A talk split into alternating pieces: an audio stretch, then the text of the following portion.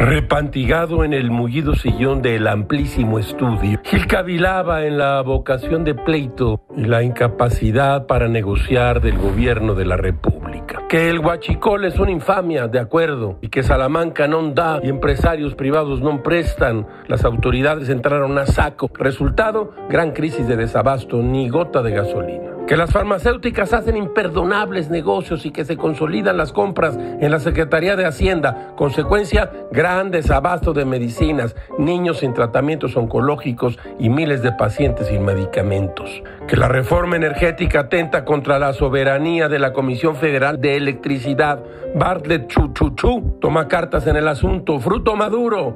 Apagones en vastas regiones del país. Sí, huyó usted bien huyó y oyó. Apagones, que abrazos y no balazos con los narcos y bandas de grupos violentos, que me acerco y saludo a la mamá del Chapo, que suelto Ovidio Guzmán para evitar muertes de civiles. Efecto, más de 80 mil homicidios dolosos en el tercer año de este gobierno.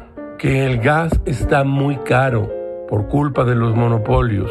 Los monopolios de las gaseras, ¿se entiende? Fijamos precios tope le bajamos la comisión a los repartidores y asunto arreglado. Conclusión, los gaseros se van al paro por el control de precios. Mejor imposible. Felicidades.